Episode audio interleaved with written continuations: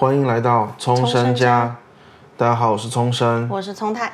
很久没有跟大家见面了，因为最近一直都在更新我们日本的旅行啊。其实只有在录 podcast 的时候，才能跟大家好像更新一下近况这样。这一集聊什么呢？上一集我们聊创意，然后为什么没有画面呢？因为上一集的画面被我拍崩了。那这一集我们又回到了很熟悉的，让大家在隔壁桌偷看我们讲话的那个场景。叫什么？他们说什么？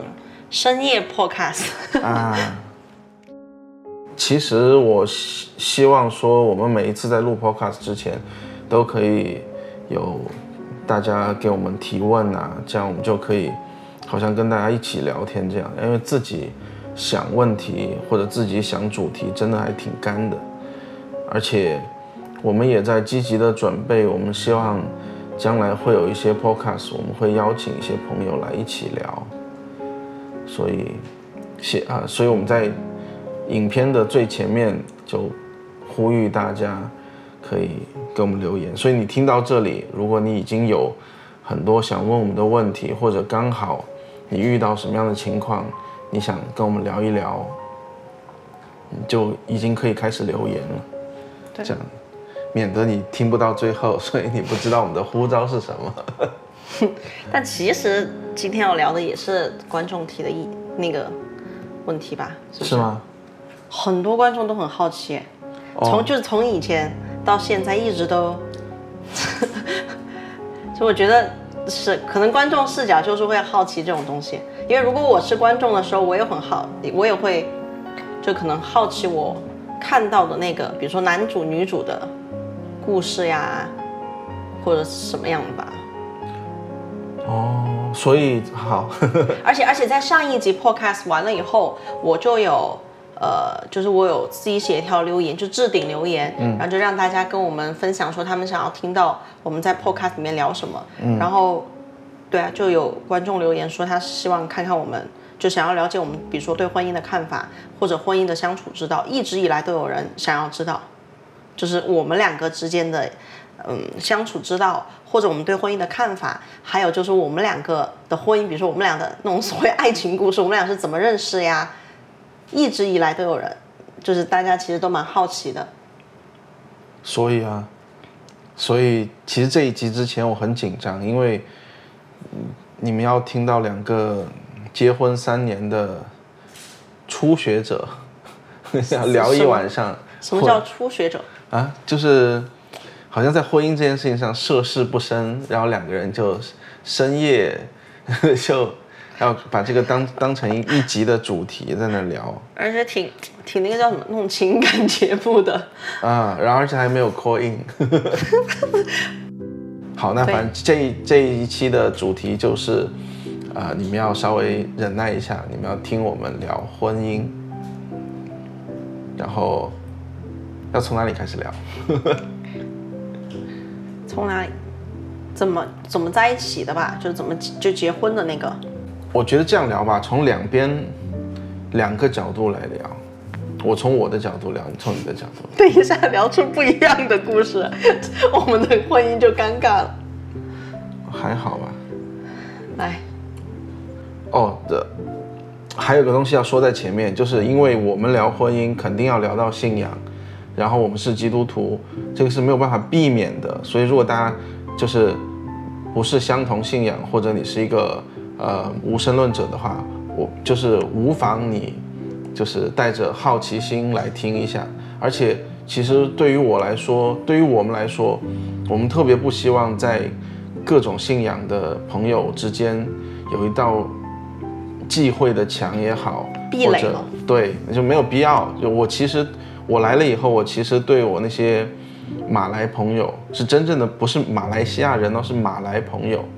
的信仰很好奇，而且我也对在新加坡真正有真正的佛教信仰或者离往有道教信仰，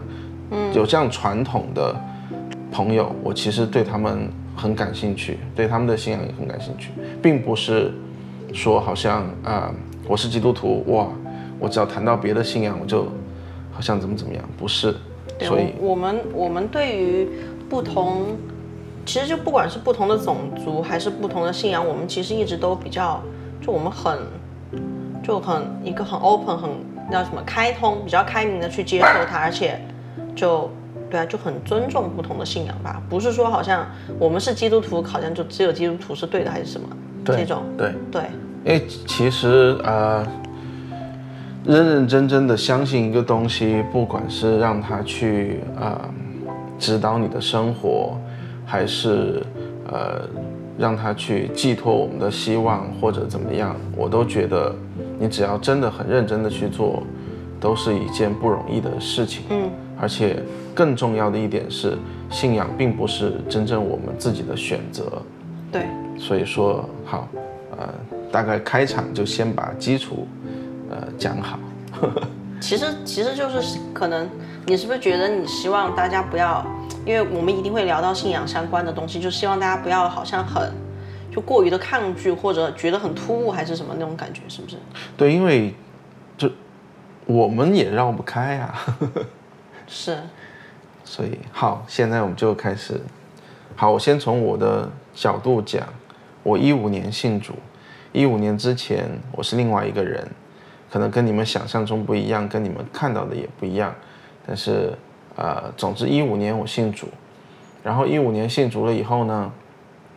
很好玩的一个细节就是，我跟我妈妈说我是基督徒，然后我接下来我可能要找一个基督徒结婚，我现在想到这个我都想笑。然后我妈就很诚恳的跟我交流说，她人生中只认识一个基督徒，她她问我说这个概率是不是有点太低了一点？而且那个哎，而且那个时候你都快要三十了哈，对啊，对，那是你二十八，对啊，我觉得任何一个呃没有接触过信仰的母亲，在听到自己的儿子回来跟他讲说：“妈，我要找一个你从来没有见过的种类。” 他可能都有点慌吧。崩溃。对，但是呃，实实际上就是很快我们就呃就认识，然后也很快我们就谈恋爱，然后准备结婚什么的，而且呃，而且我觉得这件事情也有影响到呃我妈就是开始接触信仰，因因。对他来说，第一挺扯的，第二挺神的嘛。扯就是你要找基督徒，我这辈子没见过基督徒，因为对于在大陆生活的人来说，呃，可能有一些人他的生活中确实没有什么机会接触到基督徒啊、教会啊这样的东西。那对于他来说，可能他的人生经验里面这样的人就真的是很少。是。但第二就是我们很快的就就。开始往婚姻的方向走，然后他也看到了我们的呃契合呀，我们的变化呀，包括更多的是信主之后在我身上发生的变化呀，包括就莫名其妙就突然就戒烟呐，怎么怎么样这一系列的东西，让他开始对信仰感到好奇嘛，而且他慢慢的，其实一开始他还是有有抵触，但是之后就会好很多，就嗯。所以，我这边的故事大概就是这样。我听完以后，我突然觉得男的跟女的谈同一件事情好不一样哦。是啊，因为我想到的就是这个重点，我觉得很，我觉得很很很好玩的。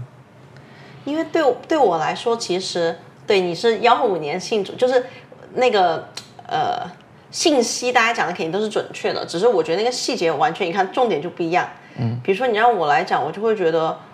我看我们俩是什么？我哎呀，对我一五年，因为我大学的时候离开了新加坡，然后去就是澳洲去悉尼读大学，然后大学毕业的时候回到成都，因为我反正就在外面读书的话，其实每一年的假期啊什么，只要有假期都一定会回成都看爸爸妈妈嘛，所以就我回到成都的时候，然后在嗯教会的小组里面。认识了聪生，然后，然后之后，因为我们两个的就可能共同爱好还是比较多吧。比如说那个时候我们会聊音乐啊什么，但一开始就完全只是朋友，因为我还是就我回成都那个假期完了以后，我其实就回到新加坡了，所以我们俩就是都不在同一个地方，所以其实接触的也不会说特别多。然后就这样当朋友当了整整，对，整整一年。这样当朋友当了整整一年以后，然后，呃，刚好因为就是我需要他帮我，就是找他帮忙什么的，然后我们俩就开始可能聊天聊的比较多，就就这样很自然的就在一起了。然后，嗯，然后其实刚开始在一起的时候，我觉得对于我来说还是会有一点。毕竟，因为是可能远距离恋爱吧，就长大，就是长大以后，可能你二十多岁、快三十岁的时候要去谈一段恋爱，就不会是那种小时候很单纯，觉得好像哎我喜欢你，你喜欢我，大家就谈个恋爱的心态，可能会更，嗯，更觉得就是谈恋爱要安定下来，所以说，就一开始觉得远距离恋爱好像还是挺不现实的，但虽然如此，但我们两个其实。他拖一年出头，我们俩就结婚了哈，然后重生就搬来了新加坡。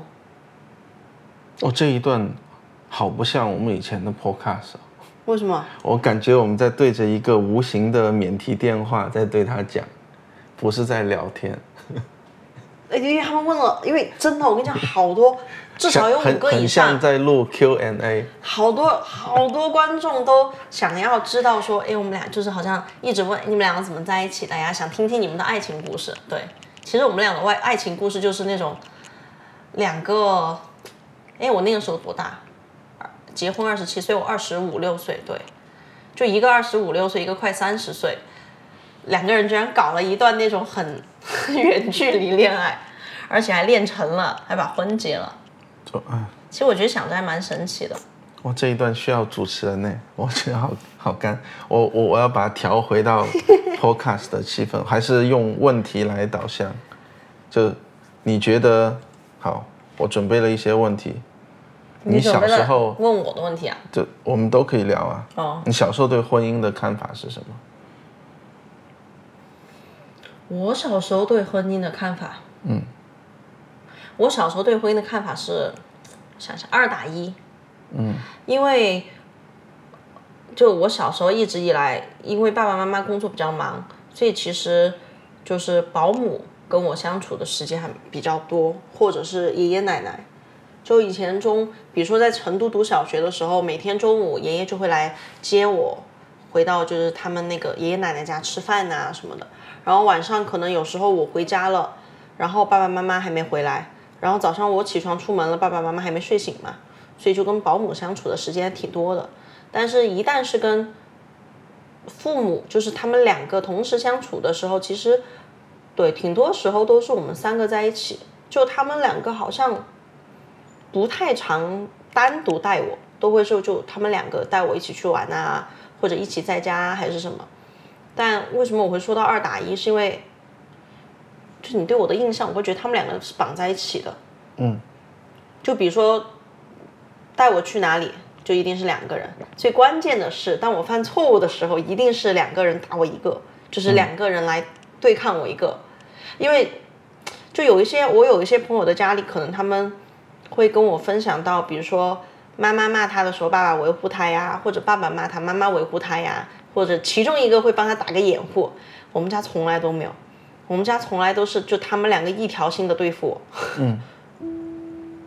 对，然后，嗯，我小时候其实，其实我觉得我记忆里面父母还挺恩爱的。嗯，就他们两个，嗯，他们两个虽然说现在哈他们就是不在一起了，就后面分开了，但是在我记忆里面，其实他们两个是都是一直以来都是那种，比如说我们在街上走。就我们三个人都会牵在一起，就是爸爸妈妈是会说经常牵着手啊，然后带我跟我一起相处的时候是会一起的，然后比如说什么过年过节啊什么都会有，比如说一家人吃饭，或者说是就一家人跟爷爷奶奶跟外婆外爷什么就都会有，就其实我觉得我从小的家庭氛围还挺浓的吧。所以你见过他们共度难关的样子吗？共度难有啊，因为我们家在呃，我看啊，我小的时候，可能幼稚园还是什么的时候，就那个时候。可能中国刚刚开始起步呀什么的嘛，然后他们两个最开始可能就一起出来做生意什么，然后也没有太多钱啊什么的，然后就每天每天晚上在爷爷奶奶那边吃饭，吃完饭了以后，我们就会骑两辆自行车，妈妈自己骑一辆，然后爸爸骑一辆，然后用浴浴巾，那个时候我我都记得好清楚，一个唐老鸭的黄色浴巾，用浴巾把我绑在。就是我很小嘛，所以我就站在那个自行车的后面，然后那个浴巾可能绑绑在我腰上，然后就绑在爸爸的身上，就这样，就是把我叫什么搭回家接回对，就，然后后面可能因为做生意稍微可能有一点点钱，经济条件好一些了，然后就变成买了一个好像摩托车那样的东西，然后就是可能爸爸骑车，妈妈坐后面，我就站在前面那种，嗯。我觉得那个其实算是就是，对他们一起成长，算不算？我觉得算吧。就还是有那个过程，而且听他们讲他们以前的事情啊什么的，就嗯，我觉得是有那个过程，就是两个人从可能什么都没有，然后到两个人自己就是奋斗啊，然后两个人很辛苦的去创业啊什么的。所以其实你对于。呃，父母的婚姻是有个具象的概念。具象就是你说我可以 visualize 一些画面吗？有，因为他们两个我看是什么，可能是我十六岁，好像是我十六岁的时候分开的吧，应该是零六年分开的。所以零六年之前，其实他们两个的，就是虽然说也会吵架，就是我也会记得父母之间的有争吵什么。但我会觉得，就是夫妻之间有争吵是一件很正常的事情，但是总的来说，我还是觉得，就他们两个算是那种幸福的婚姻，就是我可以很明确的，我可以非常明确的感受到我爸爸是很爱我妈妈的，然后我妈妈也很爱我爸爸的。当然，在他们的婚姻，就他们的相处之间，因为每个人是不同的个体嘛，就可能我会有一些我自己，比如说我在我自己婚姻里面我会有我的看法，可能是跟他们的不一样或者什么的。但是总的来说，我会觉得，就对，还蛮有爱的。其实，直到甚至于，嗯，分手，他们两个分开的前期，我觉得都还，都其实都还挺和谐的。可能是后面，嗯，各自可能更开始有自己的家庭什么，然后才，就他们之间接触比较少吧。但我，但是我觉得，就是。原生家庭对于小孩婚姻啊或者家庭方面影响最大的，我觉得其实是小时候，因为长大了以后，特别是比如说自己开始恋爱或者自己进入婚姻以后，嗯，一定是会有自己的看法跟观念，嗯，但那个时候其实那个看法跟观念已经形成了，嗯，那形成最重要的时候，其实我觉得是我们小的时候，就我小时候看到的，所以对，其实想着我觉得还挺幸运的。就虽然说他们就不在一起了，但是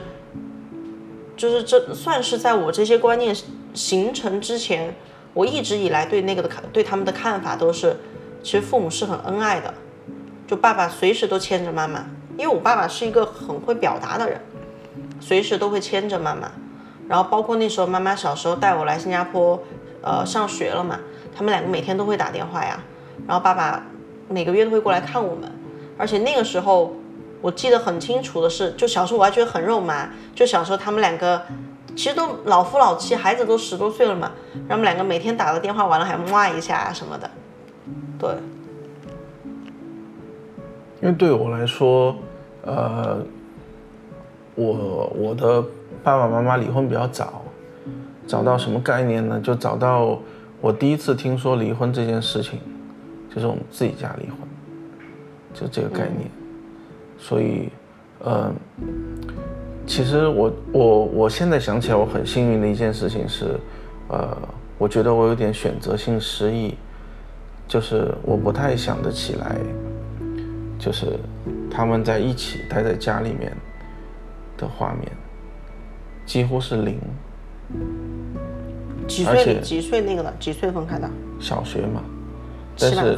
对，但是。但是就几乎真的是零，因为前段时间，我一个小学同学，他经过我家，因为他的孩子在念玉林小学，嗯，所以他经过我家的那个院子，他拍了一张照片给我看，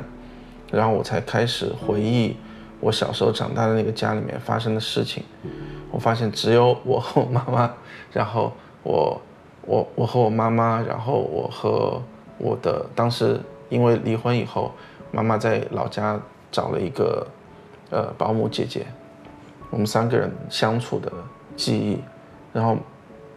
就好像没有爸爸在那个屋子里出现，就是就是我从小到大，他带我那个记忆越来越模糊了。但你从小到大都是住在那个房子里？对。但就是不记得，就是很难去。我觉得他也有住在那个房子里几年。但你不记得？我不记得。那为什么你觉得是好的呢？因因为我的印象里，总会是，要么就是争吵吧，或者怎么怎么样吧，或者至少不开心吧。因为说实话，如果我的概念里面，呃，第一次听到离婚就是我家离婚的话，那说说明我想象中那个家庭的气氛一定很紧绷，我想象中一定会有很多的争吵，很多的，但是因为我不记得，所以其实我觉得是一个保护。就至少没有那样的东西留在我心里面，但它有一个不好的一点就是，呃，我从小其实对于真正婚姻的细节是非常少的。我看到的，比如说我看到我外公外婆的婚姻，嗯，我看到我爷爷奶奶的婚姻都很表象，因为他们在我面前就是爷爷奶奶啊，他们的相处我也看不到。然后再长大一点，我可能会有。朋友的父母稍微熟一点的认识，呃，当然那也有一段很奇妙的经历，就是大多数我相熟的朋友的父母也都开始离婚，所以其实对我来说，甚至有一点呃，就是我不太清楚婚姻到底是否真的是必要的，因为呃，后来我才发现。就有一个有一个信主以后非常感动的一个发现，是我发现，呃，上帝一直很很保护我妈妈和我很祝福我妈妈和我。嗯。就所以说，其实婚姻对我来说是一个非常模糊的概念，但是又有另外一个方面是，你就很渴望将来自己的婚姻不要出状况。嗯，就，他就会变得很矛盾。一方面，你又觉得他可有可无，因为你没见过，就是你没见过什么是无缝的鸡蛋，你没有见过什么是完美的婚姻，但是你又渴望完美的婚姻。嗯，但是你完全不知道用什么样的方法可以得到。所以，其实，在我的青少年时期，甚至于到研究生那段时间，有很多对于感情的错误的理解。嗯，所以就经历了很多很多段的那种，最后肯定都是结果不太好的，嗯，的恋情，所以直到我接触到呃信仰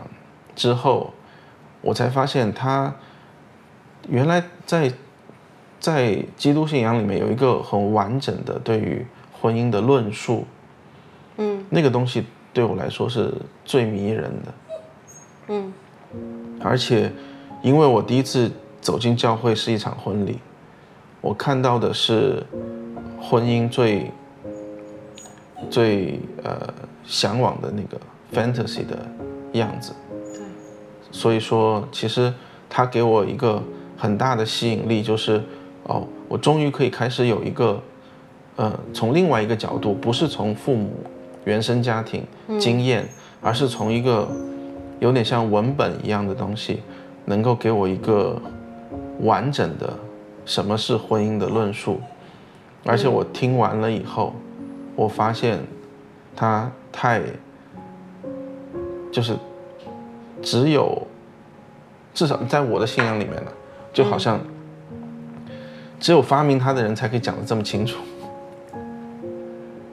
就有点这种感觉，嗯，就他怎么会这么了解这件事情？我没有办法从完美的婚姻的角度去论证他怎么那么他怎么那么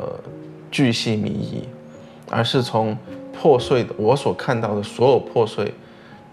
的角度去看那个关于婚姻的论述，我发现他太懂了，他太懂这件事情了。所以，其实，嗯，讲回来就是说，我其实从小到大，婚姻对我来说还挺模糊的，这就是我小时候对于他的一个看法。就是基本上属于不知道什么是婚姻。我觉得当我成为基督徒以后，然后开始了解，嗯，基督信仰里面的婚姻观念的时候，嗯，我觉得它这里面有一个非常厉害的观念，嗯，就是其实上帝是这段婚姻的中保，就是其实是他来负责配合两个人。是，所以其实他的眼光高于这两个人的眼光，这件事情我其实花了很长的时间去理解，甚至于在我们的婚前，我们恐婚的那个时候，其实就是因为我们对这个观念并不是那么熟练，还是觉得好像自己要对自己的选择负责的那个感觉。对，就是你还是会觉得哇，因为你在越来越靠近婚姻的时候，你就会越来越觉得我是不是选错了，你就开始去。去看那些负面的地方，但其实一个人他都有他都有好的地方和不好的地方。嗯，你焦虑你就去盯着，就是不好的地方看。但是我觉得他那个观念里面最好的一点就是，其实到最后我们有各种各样的，但这个一讲就太复杂了，就不讲了。就是我们会找到一些确据来来来确定，确实上帝有配合我们走进婚姻，就是他有来。来配对，他有做这个动作，当然这个就太复杂了，这说下去就变，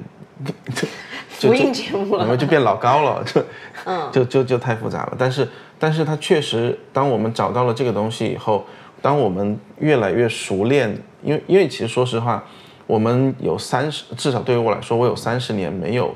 信仰生活的经历，所以其实。对于信仰生活并没有那么熟练，慢慢慢慢的熟练，就是你，当你焦虑，当你，呃否定这段婚姻，当你在心里面想要想要就是打打麻将叫换教，就再重新摸一张打一张摸一张，这种时候，其实你就是争吵也好，矛盾的时候也好，其实静下心来祷告的时候，你就会跟上帝讲说，这是你安排的。这是你选择的，那我看不到，我现在在情绪的里面，我看不到你怎么样通过他来祝福我，但是你要让我看到，嗯，然后你要对婚这段婚姻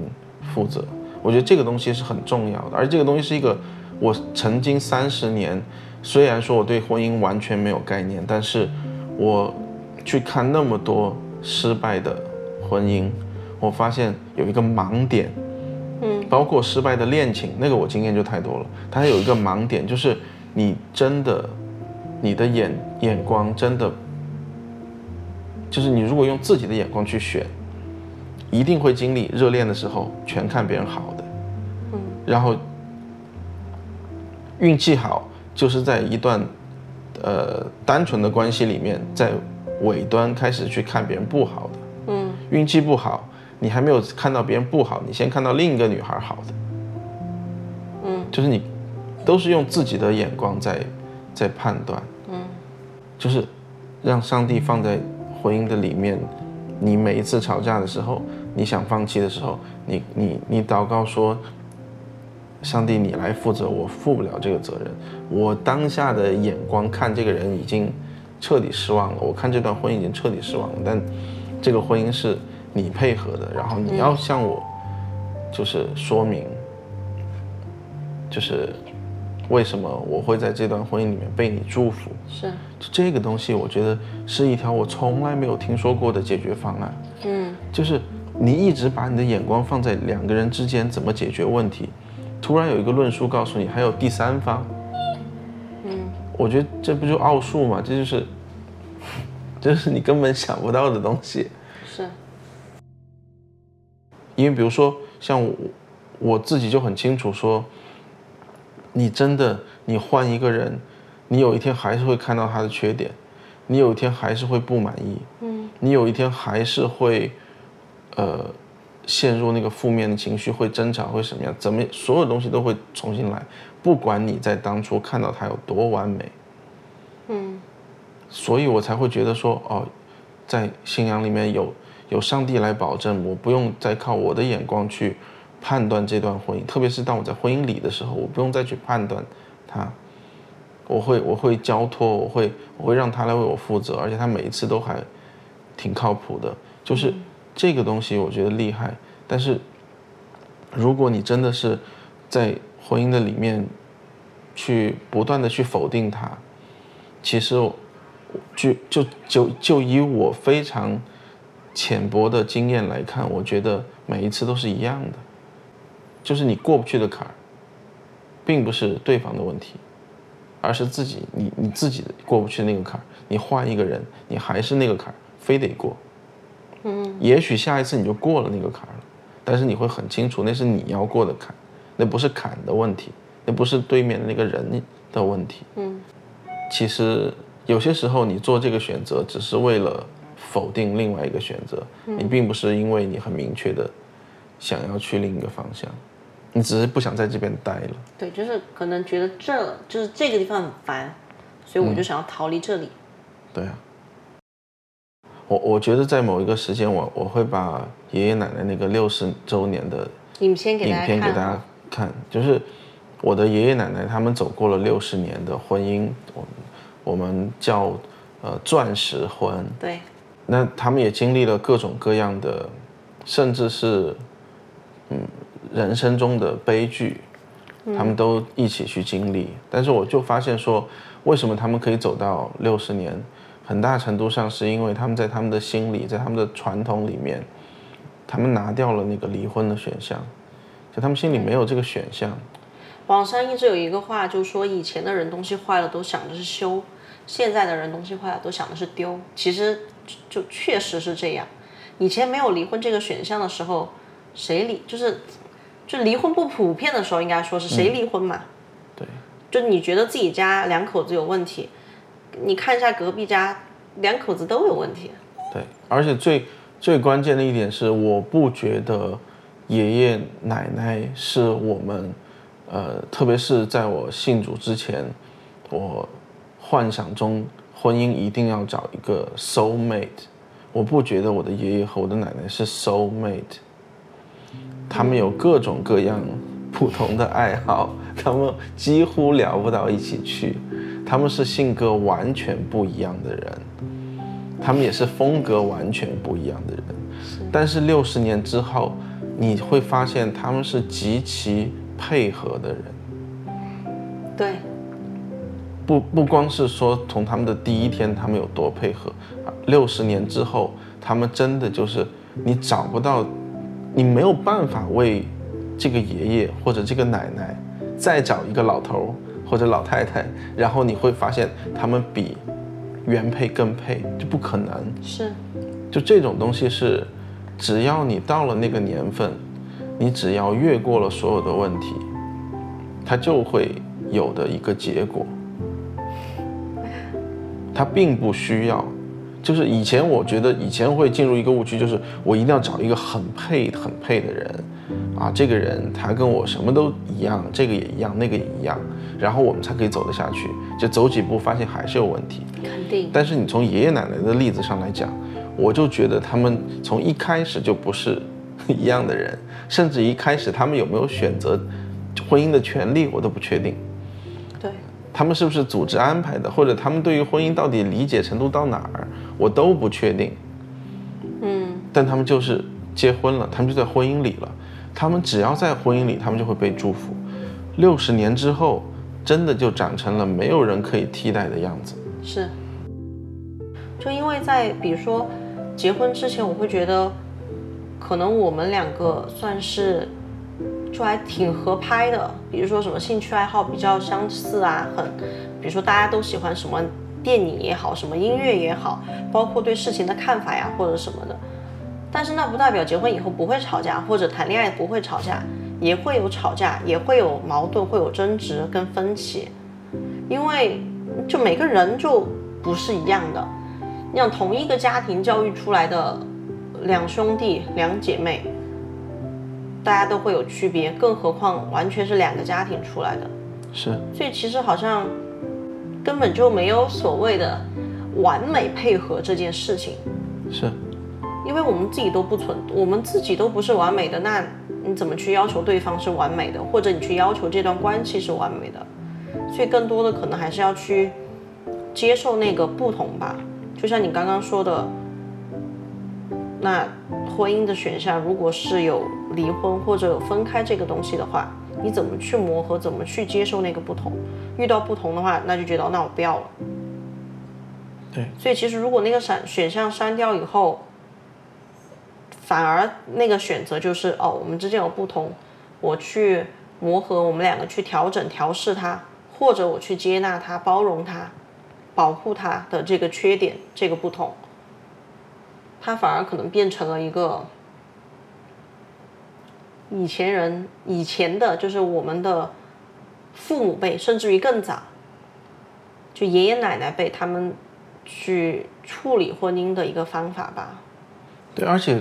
因为爷爷奶奶那一辈人，他们生活的环境里面，虽然说他们也在婚姻里面一定很挣扎，有那样的过程，嗯，但是因为外部的声音很小，是，所以他们的那个挣扎不会。那么的难受，然后其实是有一些事情，呃，当没有什么外部声音的干扰的情况下，不一定是靠非常理性的去解决，而是靠时间把它磨过去的。嗯，现在的人主要就是他扛不住，他磨不过去。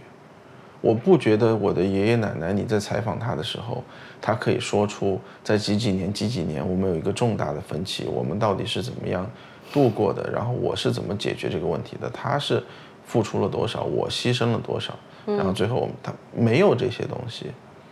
他就是在岁月的那个长河里面，你只要两个人的，就是只有一个选项，就是往下过，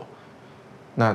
这些事情就自然而然的就就化解了。当然，当然，现在的人，我觉得对于婚姻的那个要求或者自己的一个渴望、一个盼望，就自己想要从婚姻里得到的东西，那个要求可能比以前的人高。就以前的人可能真的就是找一个差不多的搭伙过日子就可以了。现在的人可能大家会，大家会讲究，比如说一些嗯经济上的条件。这个是现在人追求的嘛？比如说哦，结婚之前一定要什么有房有车啊，干嘛干嘛的，这个东西可能是大家觉得要一个要求，或者呢，大家的要求可能就是哦，我要找个 soul mate，我要找个聊得来的，我要找个干嘛干嘛的。当然，现在也有搭伙过日子的，就这个东西其实没有绝对，也没有绝对的，也没有绝对的对错，不，只是说你追求到我这方面以后，然后呢，就他到最后其实。就其实就任何的关系到最后，它还是会回归到平淡当中，因为生活那么长嘞。但你有没有什么你觉得婚姻里面特别重要的，就两个人相处你觉得特别重要的东西？就是不要幻想对方跟自己想的一样，是非常重要的一件事情。是。本身男女的思维就不一样，你看同一件事情，我的看法，你的看法就会不一样。就男孩子看问题，比如说女孩子对于某些东西可能很敏感，那男孩子就是不敏感这些事情。是，就你不能不能就是指望，其实对你不能指望对方是你肚子里的蛔虫，什么都跟你一样，或者什么都知道你在想什么或者什么的。其实对，其实这样来说沟通也很重要，因为。因为很人很容易陷入，当对方跟自己想的不一样的时候，就觉得自己不被祝福，你就你会去否定对方，然后否定那个关系，是不是？而且会否定自己的运气，那个是最夸张的。嗯，可能就觉得好像我怎么倒很那么倒霉遇到了这样的人或者什么什么那种感觉哈。但其实不同才正常。突然的相同，其实是就是要心存感谢。对，这样我觉得可能会稍微好一点。有相似的地方其实是很美好的东西，是，但是就不可能有两个人是完全相似的。是，其实大家的不同一定会比那个相似的地方更多吧，但是不同的地方就，其实这就是互相去包容理解。时间越久，可能就不同的地方，可能时间越久就越适应了吧。是，就因为我我觉得我小时候，甚至于我认识的我班上的同学，大家都是在一个非常艰苦的条件下，好像家里面也没什么条件的情况下，我们也好好的活下来了。但是现在就好像没有什么样的条件，就没有办法生小孩啊，就很怕生一个小孩出来啊。其实就是因为我们根本就就是过不了苦日子。然后自己都过不了，就更不可能让小孩子过，所以说就会去自，其实就是人人为的去定那个时间。其实包括结婚，是不是也是这个道理？对啊，其实就是就如果要一定要满足某一些经济上或者现实的条件啊，干嘛干嘛，比如说结婚，你的要求就是哦有车有房还是什么什么，嗯，或者再。再没要求，也得心里有个数，就是你不可能，就是好像完全的不管不顾，还是会有那种恐惧在里面。我觉得，其实这个也很难说对错还是什么，因为你说，就确实现在就是生活所需要的一些必要条件，就经济上来说，可能确实比以前高。就是因为，比如说开销呀什么，肯定确实是比以前高，但那个东西不应该是一个绝对的条件，是不是？是因为，因为总有人在没有这个条件的情况下过得好好的。对，也把婚结了，也把孩子生了，一家人也很幸福。对啊。而对于我来说，我觉得我们去做任何一件嗯我们在乎的事情，或我们都需要去学习。比如说，比如说我学了，我至少在学校里面待着，天天想着学电影，就七年的时间，嗯，出来都还是在不停的学，到今天我们还在花钱买课程，在在学习，嗯，但是从小我就没有一个概念，是我们需要学习怎么样去认识和经营婚姻，比。比如说，我跟我以前朋友就会聊天说，我们到底要要走进婚姻之前，关于婚姻你看了几本书？你写那个书的人他的婚姻 OK 吗？就是你有研究过吗？你不要管说你到底二十五岁结婚还是三十岁结婚，该早结婚晚结婚，你自己对于婚姻的准备。就是 OK 了吗？就是这些东西，我觉得还是要更谦卑、更理性的去想一想，我们到底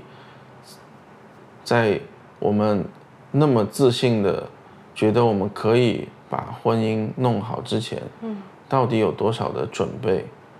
要不然那个自信就是盲目的，是，或者要不然就是你根本就不在乎。就是你没有在乎婚姻的那些行为，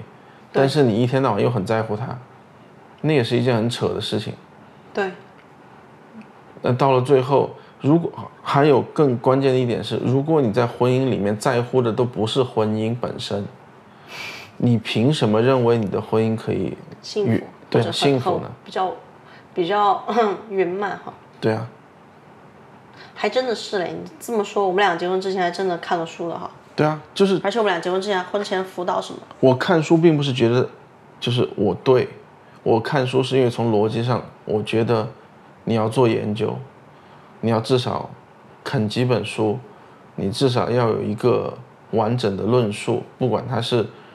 对的还是错的，至少你有一个概念，然后好，我知道它是什么了，我选择走进它。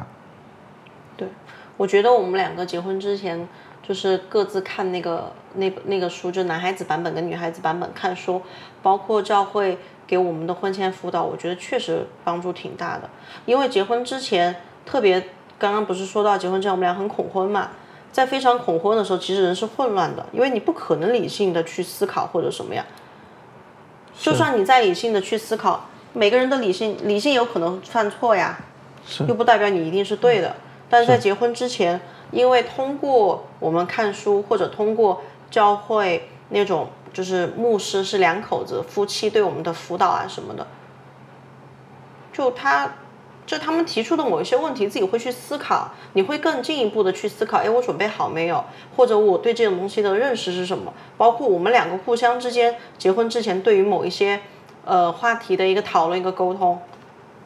对啊，就。我觉我觉得确实很重要。就在我们结婚的时候，虽然我们很恐惧什么，但是真的在我们结婚的那一刻，我们两个是非常非常平安，而且很期待哈。我觉得那个时候对于对于就是要组建自己家庭的那个盼望，甚至于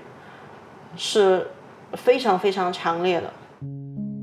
我其实今天在准备这个题目的时候，我有想到一个东西，是我必须要说的。因为从我我的人生经历里面，我其实最想分享的不是怎么样，呃，才可以得到一段呃相对呃完整的婚姻或者可以走得下去，而是我特别想告诉那些可能现在是呃呃单亲妈妈、单亲爸爸，或者是家庭破碎的呃小孩，或者是自己人生经历里面。呃，原生家庭是破碎的那些小孩，从我的经验出发，就是不管我们呃曾经经历了多少，在我们看来是呃不公平的，或者呃苦读的，或者呃很磨难的事情，但其实回过头来，我真的可以从我的人生经历经历里面发现，其实上帝从来没有。放弃过我们，啊，我们从来都是被祝福、被保护，恩典，恩典，那就千万不要认为我们是好像，呃，不被祝福，然后不被保护，然后很可怜，或者这样的情绪，它其实会一直捆绑着我们，而。就是从我的经验里面来讲，特别是这两年，有时候跟我妈妈坐下来，我们呃非常认真、非常冷静、非常呃亲密的一些分享和对话、聊天里面，其实我们都在数算这一路以来的恩典，其实呃非常多的美好的回忆，嗯，就是。它可以让我们，呃，忘掉苦读，而且最关键的一点是，不论我们在什么样的光景之下，啊，我还是希望说，呃，对于美好的向往，千万不要放弃。对，那个是，啊，今天的，呃，podcast 我最想跟大家分享的话。嗯，那。呃，今天的 podcast 就到这边，呃，各位晚安。晚安。如果你喜欢我们的 vlog，请订阅我们的频道，记得分享并点赞哦。谢谢大家，我们下期再见。